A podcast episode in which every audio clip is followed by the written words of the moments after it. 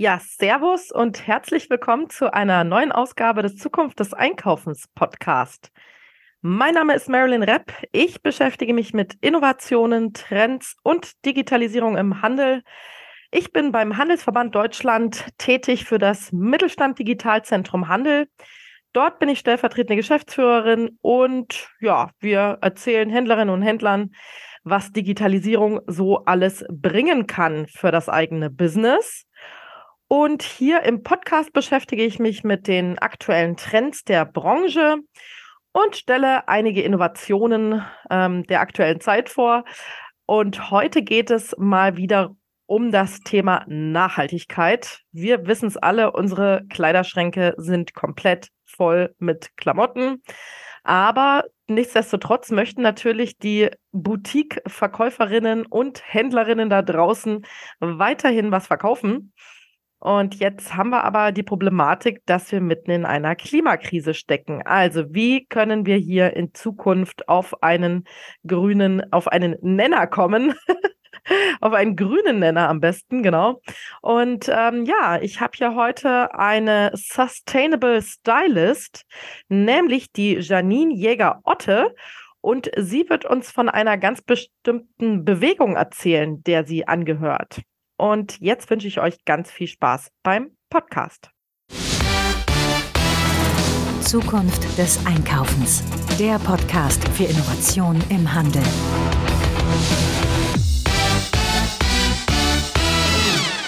Janine Jäger-Otte ist heute bei mir zu Gast. Herzlich willkommen. Äh, stell dich mal ganz kurz vor, bitte. Hallöchen, vielen lieben Dank, dass ich bei euch sein darf. Äh, wie du schon gesagt hast, mein Name ist Janine Jäger-Otter. Ich wohne in Hamburg und bin dort als Sustainable Stylistin unterwegs. Ja, das klingt ja spannend. Was ist ein Sustainable Stylist? Äh, ein Sustainable Stylist ist in dem Fall sind wir eine Bewegung in Deutschland, die sich dafür stark machen, ihren, den Konsum zu reduzieren und ein Bewusstsein dafür zu schaffen, was wir bereits alles in unseren Kleiderschränken haben. Ja, und das ist ziemlich viel, denke ich mal. Ne? Also bei mir zumindest ist sehr viel drin, ähm, was ich teilweise noch nie getragen habe. Dinge, die ich sehr selten trage. Und ich erwische mich auch sehr dabei, dass ich ähm, immer das Gleiche anhabe. Und ich vermute mal, ähm, ne, da geht es nicht nur mir so. Das äh, würde ich jetzt sagen, ist der Klassiker. Also es kommt tatsächlich bei uns darauf an oder speziell in meinem Fall bei meinen Kunden, in welchem ähm, Segment ich da jetzt unterwegs bin. Also natürlich habe ich die Leute, die schon sehr, sehr hohes Bewusstsein dafür haben, wie sie konsumieren und was sie konsumieren. Und dann lediglich ähm, einfach nochmal so einen Input, so einen ähm, kreativen Input haben möchten, um neue Styles für sich herausfinden zu können. Dann habe ich natürlich ähm, auch Kunden, die, wie du gerade beschrieben hast, die einfach auch zum Teil berufsbedingt viel konsumieren, weil sie einfach viel unterwegs sind, weil sie im Handel arbeiten und da eben dann viele, jetzt, ja, ich sage immer ganz gerne Schrankleichen entstehen. Da kommt dann ich, um eben genau diese Schrankleichen zu reaktivieren oder dann auch einfach darüber nachzudenken, die auch aus dem Kleiderschrank rauszunehmen und denen entweder ein neues Leben zu zu geben auf einer äh, anderen individuellen Art und Weise, um das Teil nochmal anders einzusetzen oder gegebenenfalls dann wirklich ähm, wegzugeben, zu verschenken, zu spenden oder wie auch immer. Und ähm, dann gibt's natürlich auch die Leute, die ähm, rein funktional sind und so möchten die dann auch als Kunde bedient werden. Also da geht's dann weniger um das Emotionale wie bei Kunde Nummer eins, der sich schon davor viel Gedanken macht, sondern es geht wirklich darum, äh, stelle mir jetzt schnell was zusammen, was ich jeden Tag irgendwie gut anziehen kann, wo ich mir nicht viele Gedanken darüber machen muss und ähm, genau, wo ich wenig Zeit da rein investieren muss, was ich überhaupt anziehen muss, weil du mir zum Beispiel ganz viele Fotos mit meinem Outfit gemacht hast, die ich mir in, ein, in meinen Kleiderschrank hängen darf und ähm, dann am Ende des Tages, ähm, am Morgen die Augen einfach nur einmal kurz zumachen muss, mit dem Finger drauf deuten muss und dann muss ich mir nicht so viel Gedanken darüber machen. Also es kommt wirklich ganz darauf an, welchen Typ Kunden du hast. Da gibt es wirklich ganz, ganz unterschiedliche. Also die, die viel haben, aber auch die, die wirklich sehr, sehr minimalistisch leben. Ja, und du bietest das jetzt für Endkundinnen sozusagen an oder äh, wie ist jetzt die, hier die Schnittmenge zu dem Einzelhandel?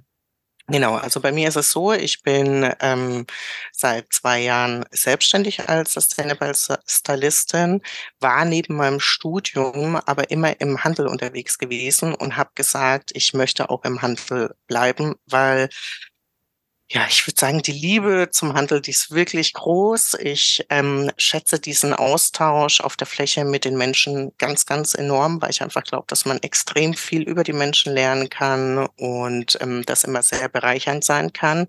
Und habe mich dafür entschieden, dass ich einmal als Sustainable Stylistin an sich, also sprich äh, für den B2C-Bereich zuständig bin. Also du kannst mich zu Hause in deinen Kleiderschrank buchen und wir praktizieren das, was ich gerade kurz angeschnitten habe oder für den B2B-Bereich. Das heißt, du als Händler hast die Möglichkeit, mich auf deine Fläche zu buchen und ähm, ich unterstütze dich auf der Fläche vor Ort im Verkauf, um eine höhere Qualität an Informationen auf der Fläche zu gewährleisten und einfach einen ja, am, am Ende des Tages einfach einen besseren Service zu haben, um, ähm, ja, ich würde mal sagen, einen Teil der Customer Journey zu, ähm, ja, zu mhm. repräsentieren.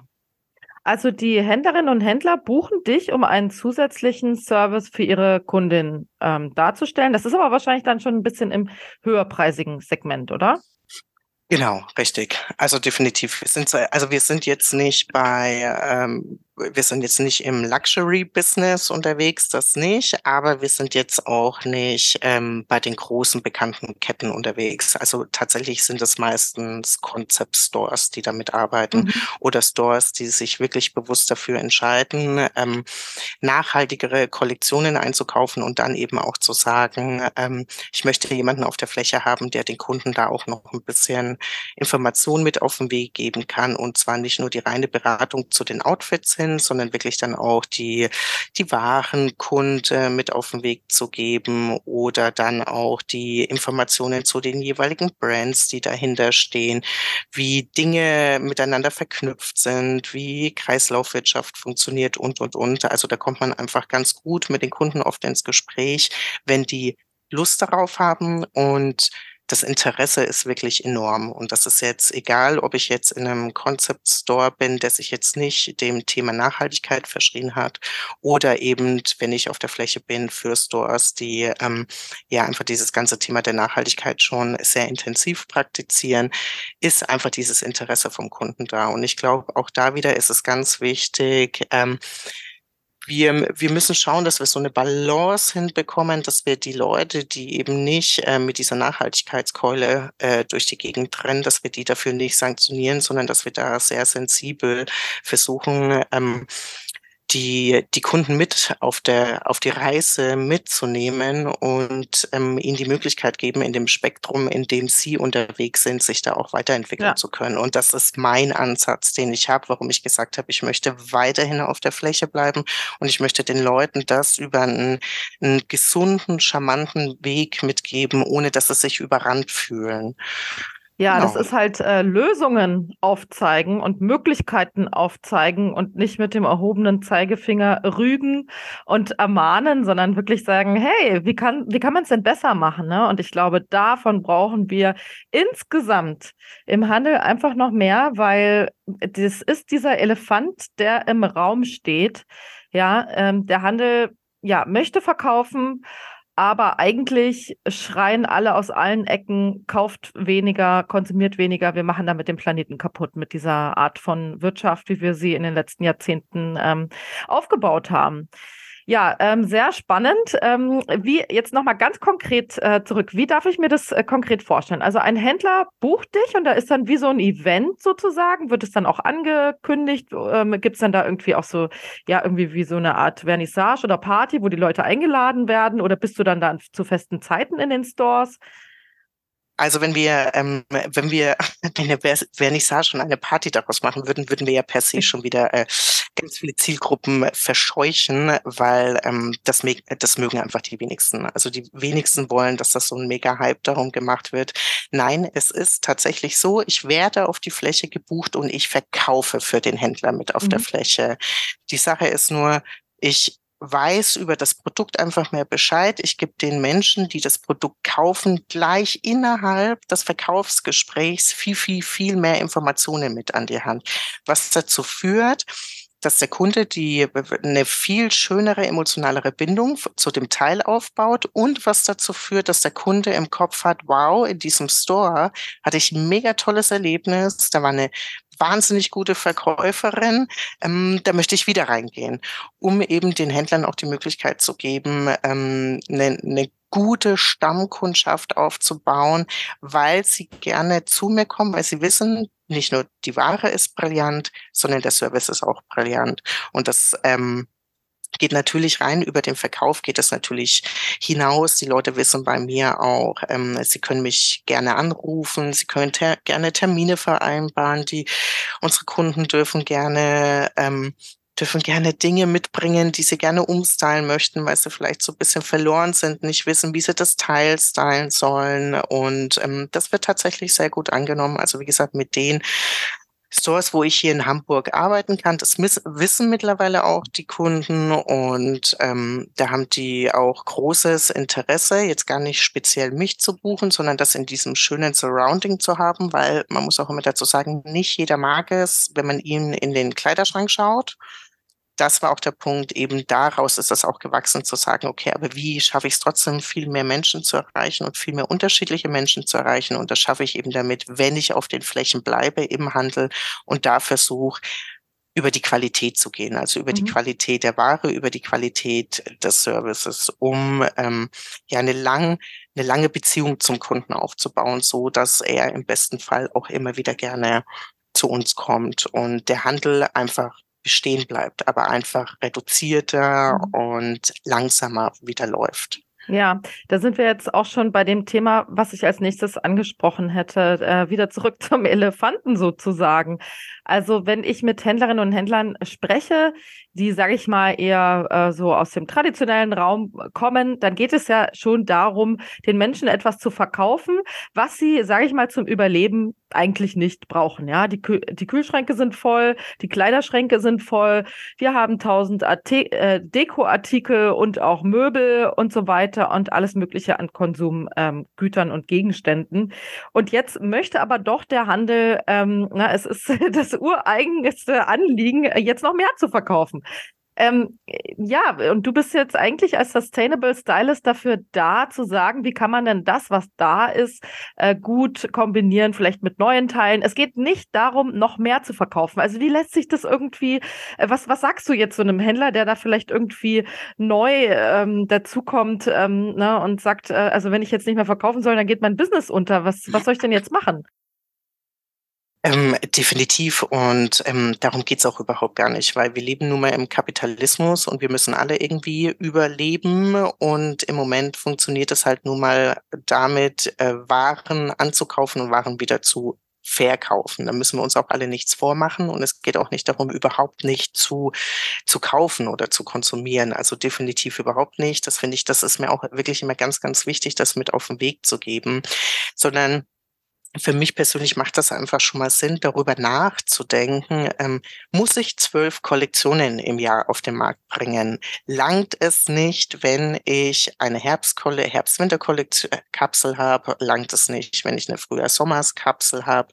Und ähm, da einfach die Kapsel ein bisschen höher aufstelle und den Kunden auch die Zeit gebe, sich an diese an die Styles zu gewöhnen, an die Farben zu gewöhnen. Das ist ja auch immer ein ganz großes Thema, dass die Kunden ja auch wirklich zum Teil komplett überfordert sind, weil jeden Monat werden die überschüttet mit neuen Sachen, mit neuen Styles. Und sind wir mal ehrlich, das rein vom Umsatzvolumen, zumindestens das, was wir die letzten Monate oder die letzten zwei, drei Jahre sehen, das wird nicht exorbitant mehr, sondern ganz im Gegenteil. Also wir sehen ja alle, die Leute gehen zurück, die Leute minimieren sich. Also müssen wir daran ansetzen, uns darüber Gedanken zu machen, wie schaffe ich es denn, die Menschen, die ich bereits habe, auch wirklich bei mir zu halten. Und da sind wir auf jeden Fall davon überzeugt, das geht dadurch, wenn ich einfach einen brillanten Service habe, wenn ich weniger verkaufe und wenn ich mehr Wertigkeit in dieses Teil bringe. Die Frage ist auch, muss es sein, sein, dass jedes Jahr meine Rendite, äh, keine Ahnung, um wie viel Prozentpunkte wächst. Nein, muss es nicht sein. Können wir nicht an dem Punkt bleiben, dass wir sagen, wir sind zufrieden damit, dass es überhaupt läuft. Und das ist, glaube ich, so dieser, dieser Kernpunkt ist total schwer mit der Wirtschaft zu, ver, zu verbandeln, brauchen wir überhaupt gar nicht darüber reden. Wenn man mit Wirtschaftsleuten darüber spricht, die schauen dich an so, okay, ähm, wie soll das Konzept aufgehen? Aber doch, das geht auch. Wir müssen uns einfach alle nur ein Stück weit wieder zurückschrauben und ähm, einfach einen Tick weniger konsumieren. Und das funktioniert. Das funktioniert einfach. Wir müssen es nur alle einfach geschlossen machen und uns dessen bewusst sein. Und das ist auch nochmal so ein Grund, äh, warum ich damit auf den Flächen bin, die Leute auch darüber informieren, was deren Handeln also sprich, deren Konsum für einen Impact auf uns alle hat. Auf jeden von uns. Und wenn man mit den Leuten da ins Gespräch geht, da merkt man auch wirklich ganz, ganz schnell, es ist ein super großes Interesse da und die Leute sehen ein, dass in der Form, wie wir gerade unseren Konsum aufgebaut haben, dass das absolut ungesund ist und dass das einfach nicht funktioniert. Und es geht nochmal, ich möchte es betonen, nicht darum, nicht zu konsumieren. Es geht nur darum, wir müssen weniger, bewusster, und qualitativ hochwertiger konsumieren. Und dann hast du am Ende des Tages, stimmen deine Zahlen genauso. Bevor du alles, wie es jetzt im Moment ist, zu Schleuderpreisen raushaust oder ähm, schlechte Qualitäten hast, dann kommen die Leute nicht mehr zu dir, weil sie von den Produkten enttäuscht sind oder du schlechten Service auf den Flächen hast, die Leute wieder nicht zu dir kommen, weil sie enttäuscht von dem Service sind und, und, und. So die, der Rattenschwanz ist ja wirklich mhm. unendlich dahingehend. Werbung. Unsere Inhalte gefallen euch sehr gut und bringen euch in eurem Business weiter. Das freut uns sehr. Wir machen diese Inhalte natürlich auch total gerne. Es macht uns Spaß und wir machen das auch weiterhin kostenfrei für euch, möchten euch aber gerne darauf aufmerksam machen, dass ihr uns weiterempfehlen könnt. Ja, also sehr gerne Zukunft des Einkaufens, die Plattform und unseren Podcast an eure Kolleginnen, Kollegen, Freunde, Freundinnen einfach weiterempfehlen. Ne? Und äh, auf uns hinweisen. Da freuen wir uns drüber. Oder verteilt ein paar Sterne in den Podcatchern eurer Wahl. Auch das ist natürlich wichtig. Teilt uns in den sozialen Medien, macht auf uns aufmerksam. Reichweite ist alles. Darüber predigen wir natürlich auch immer hier im Podcast. Nicht nur für die Händlerinnen und Händler da draußen ist das wichtig, sondern auch für uns. Wir brauchen Reichweite. Und wie gesagt, wir machen das weiterhin gerne kostenlos für euch, aber freuen uns auch, wenn wir ein paar Euro als ähm, äh, über euch als Unterstützer äh, bekommen. Das könnt ihr ganz einfach machen unter Zukunft des Einkaufens.de. Da seht ihr oben einen Reiter, da steht Unterstützer werden. Und das geht schon mit ein paar Euro im Monat. Darüber freuen wir uns sehr. Und jetzt geht's weiter mit dem Podcast. Viel Spaß. Also im Endeffekt glaube ich, geht auch der Handel immer mehr in Richtung äh, Service und äh, Dienstleistende. Ne, also es geht nicht mehr nur darum, blank ähm, Produkte aus den Regalen zu verkaufen. Ne? Also quasi das Prinzip Warenlager und äh, jeder, der was braucht ähm, und ein Bedürfnis hat, nimmt sich das Passende raus, sondern ja, langfristige Kundenbindung, Services. Ich habe auch schon einen Podcast über das ganze Thema gemacht, Repa Recht auf Reparatur, was kommen wird. Ja, ähm, was äh, siehst du da vielleicht noch an Potenzialen, an Services, die vielleicht im Modehandel ähm, Sinn machen, äh, den Kundinnen und Kunden anzubieten in Zukunft? Wo sind da noch Potenziale, die geschöpft werden können? Ich bin der Meinung, dass wir im Ursprung daran zurückdenken müssen, wie es zum Beispiel vor 100 Jahren war, wie wir da mit unseren Teilen umgegangen sind. Und das, worüber wir gerade im Moment alle sprechen und Reparatur und Upcycling und, und, und, das sind ja alles keine neuen Sachen. Das ist ja kein neues Hexenwerk, sondern es wird jetzt gerade wieder aus der Schublade, die sich ganz unten befindet, rausgeholt und es wird darüber gesprochen, dass wir das wieder mehr auf die Straße bringen sollten. Und da ist der Punkt es muss gemacht werden. Es sprechen viele darüber, aber es ist noch nicht, es hat sich noch nicht etabliert. Es ist noch nicht selbstverständlich, dass wie bei uns unsere Kunden zu uns kommen und ähm, in unserem Fall zum Beispiel Sneakers zu uns bringen können und wir deren Sneakers wieder aufbereiten auf ganz schonende, ähm, nachhaltige Art und Weise. Es ist äh, für viele noch nicht selbstverständlich, dass sie zu uns in den Store einfach wieder kommen können und wenn, ähm, wenn der Artikel gerissen ist, also wir sprechen jetzt nicht von ähm, irgendwelchen qualitativen Fehler, wo dann der Artikel klassischerweise wieder eingeschickt wird, sondern ähm, die Leute zu uns in, die, in den Store kommen können, wir uns darum kümmern, dass das Teil wieder repariert wird. Bei uns ist zum Beispiel mit dem Store, mit dem ich ganz eng zusammenarbeiten darf. Wir haben eine ähm, eine Verkäuferin mit auf der Fläche, die äh, Upcycling macht, die ähm, die Reparaturservice mitmacht und das wird äh, als eine ganz normale Selbstverständlichkeit mit angeboten, mit auf den Weg gegeben und die Leute müssen und da kann man den da kann man sowohl den Handel als auch den Endkunden keinen Vorwurf machen, sondern das ist einfach ein Prozess, wo sich gerade jeder reinleben muss. Man muss den Leuten das aber mit auf den Weg geben und ihnen immer wieder die Möglichkeit geben, dass sie das auch wirklich nutzen können, dass sie auch wirklich sagen, ähm, ah ja, toll, stimmt, äh, das Teil habe ich hier und da gekauft, äh, da gehe ich jetzt hin, da weiß ich dann morgen, übermorgen wird mir das wieder äh, das wird mir repariert und dann sind die eben nicht beim Schneider, zu dem die hingehen. Also du kannst ja genauso, kannst du die als Händler einen Schneider mit einstellen. Das funktioniert ja. ja auch alles. Also gerade die großen Häuser oder so, die haben ja ihren eigenen Schneider schon mittlerweile im Haus. Aber trotzdem ist es für viele noch nicht selbstverständlich, dass das so ist. Und gerade bei den kleinen Häusern oder bei den ganzen kleinen Concept Stores, glaube ich, macht es unfassbar viel Sinn, wenn man sich dann nochmal zusammentut, wenn man sich zum Beispiel in so einer ähm, ich sage jetzt in so einem Stadtteil zusammentut oder in der Straße zusammentut und da viel mehr Synergien gebildet werden, um genau solche Servicepunkte mit auf den Weg zu bringen, dass der Endverbraucher das nutzen kann und für den muss es selbstverständlich werden. Also wenn es nicht selbst reparieren kann, muss es für ihn selbstverständlich werden, dass er zu den Leuten in den Handel hingehen kann, die sich darum kümmern, als On-Top-Service, so wie es früher auch war. Da habe ich auch meinen Schneider gehabt. Der hat meine Sachen geschneidert, der hat auf meinen Körper hingeschneidert, da gab es die Sachen auch nicht von der Stange. Und wenn was repariert werden musste, dann ist man auch da wieder hingegangen. Und das einfach ein bisschen größer zu denken, das noch ein bisschen, ähm, ja, ich würde sagen, vollumfänglicher zu denken, ist das aber auf jeden Fall ein sehr guter Ansatz. Und wir müssen aber in der Lage sein, das wirklich umzusetzen. Wir sprechen einfach so unfassbar viel darüber, aber es wird noch zu wenig gemacht. Also die meisten Leute haben auch noch eine ganz, ganz große Scheu, was ich auf der Fläche mitbekomme, da wirklich reinzugehen und das wirklich so anzunehmen. Oder wenn ich sage, bring mir einen Artikel mit, ähm, ein Kleidungsstück, das du zu Hause hast, wo du nicht weißt, wie du es gerade kombinieren sollst, bring es zu mir mit in den Store, wir kümmern uns darum und ich gebe dir die Tipps mit an der Hand, an die Hand und dann sind sie oft sehr irritiert und fragen, ja, aber das macht ihr einfach so? Ja, weil genau darum geht es. Und es geht halt nicht darum, dass du, wenn du mit deinen Artikeln in der Tüte meinen Laden verlässt, ähm, dass ich dich danach verloren habe, sondern es geht darum, dass ich dich bei mir behalten mhm. möchte und darüber hinaus eben du auch weiterhin mein Know-how abschöpfen kannst. Und das ähm, sehe ich definitiv so, das muss einfach ähm, da müssen wir den, den Endverbraucher auch Zeit geben.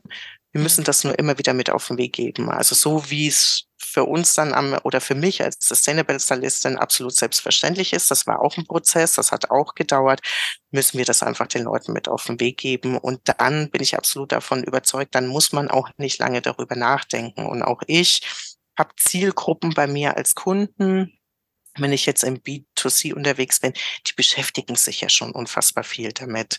Also die machen so viel selbst, die denken da so viel darüber nach. Ähm, wichtiger ist eigentlich eher, dass wir als Sustainable Stylisten die ähm, ja die Möglichkeit bekommen, über, ich sage jetzt immer gerne, über unsere Bubble hinauszukommen und eben auch den Leuten, die ähm, ja so das Wissen mit auf den Weg geben, die sich nicht per se jeden Tag mit mhm. Nachhaltigkeit mhm. beschäftigen ja. und sich darüber Gedanken machen.